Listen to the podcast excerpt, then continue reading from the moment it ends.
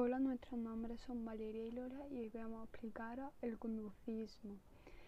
Voy a empezar yo explicando qué es y en qué consiste. Básicamente, el conductismo es una corriente de la psicología que ha acompañado y marcado profundamente la historia de la psicología, de la ciencia y de la historia social occidental del siglo XX.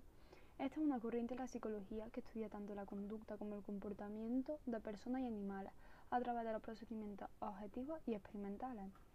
La terapia conductista observa el comportamiento humano para ver las respuestas que produce cada estímulo, ya que se considera que todo estímulo que surge de la interacción de una persona con su entorno se da lugar a una respuesta.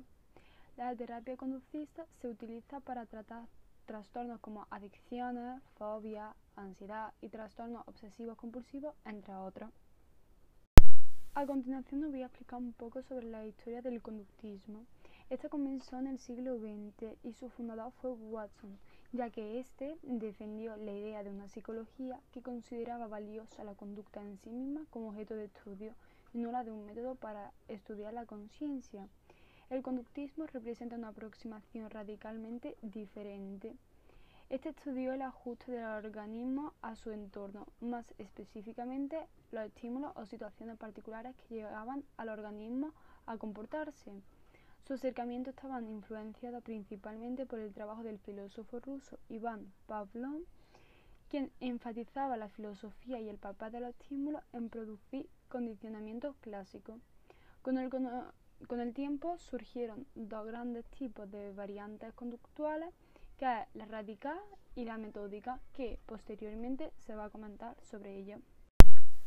Ahora voy a explicaros las características del conductismo. Pues básicamente las características del conductismo determina que las personas se pueden influenciar a través de estimulaciones, establece que los estímulos producen respuestas, por ello forman una relación causal, implementa el método experimental, determina que las conductas están compuestas por respuestas que se pueden analizar objetivamente, se vale de los experimentos y de las observaciones directas, exponen que las conductas aprendidas son acumulativas y se organizan en orden de prioridad. El condicionamiento forma parte del proceso de los estímulos y la respuesta. Ahora voy a explicar la diferencia entre el conductismo metodológico y el conductismo radical.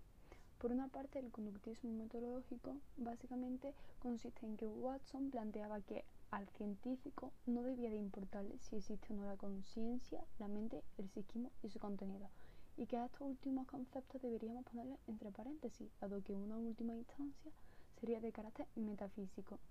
Por otra parte, nos encontramos con el conductismo radical, ya que Watson adoptaba una posición rígida, monista, fisicalista y positivista ante esta ya que afirmaba que la existencia de una única realidad de carácter físico material era algo que como, como la conciencia lisa y llanamente no existe.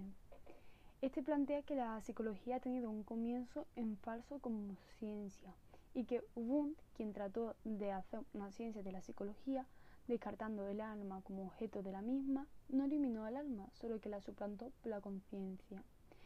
Y aquí os voy a matar una frase la cual indica que la conciencia es el disfraz engañoso que ha podido establecer su participación en la determinación de las acciones humanas, escrito por Watson en 1914.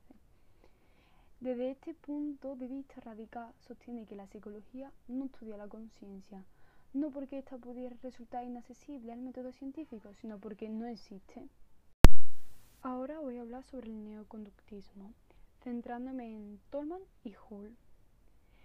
Edward Chase Tolman, 1886-1959, manifiesta una posición diferente a la de Watson, utilizando el argumento de que los organismos aprenden la relación entre estímulos anteriores, respuestas y consecuencias, de tal manera que permite a la conducta ocurrir cuando los eventos ambientales apropiados coinciden con un estado emocional o demanda por cierta consecuencia.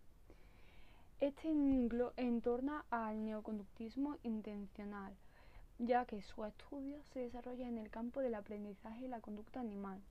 De esta conducta animal podemos destacar los aspectos de la conducta propositiva, la necesidad de los animales de interaccionar con los objetos, la tendencia animal a descubrir y preferir soluciones fáciles antes que las difíciles.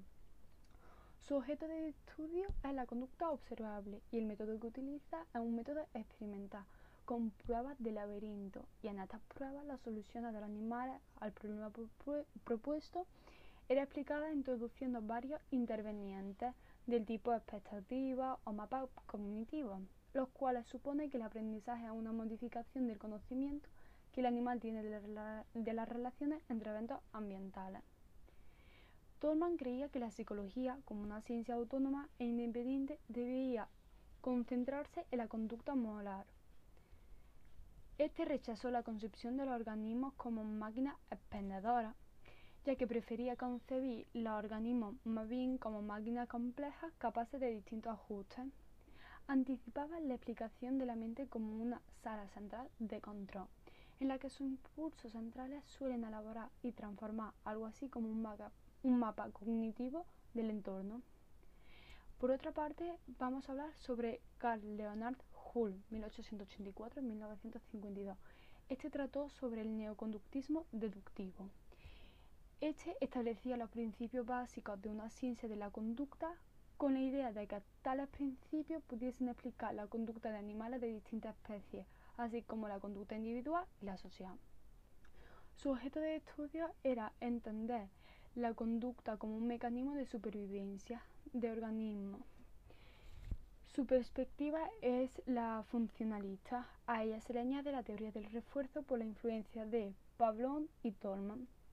La conducta es explicada en términos de hábitos, hábitos que el organismo adquiere, adquiere con el objetivo de reducir los impulsos. Por su parte, el impulso no es otra cosa que la expresión de un estado de necesidad y una variable intermedia de naturaleza fisiológica.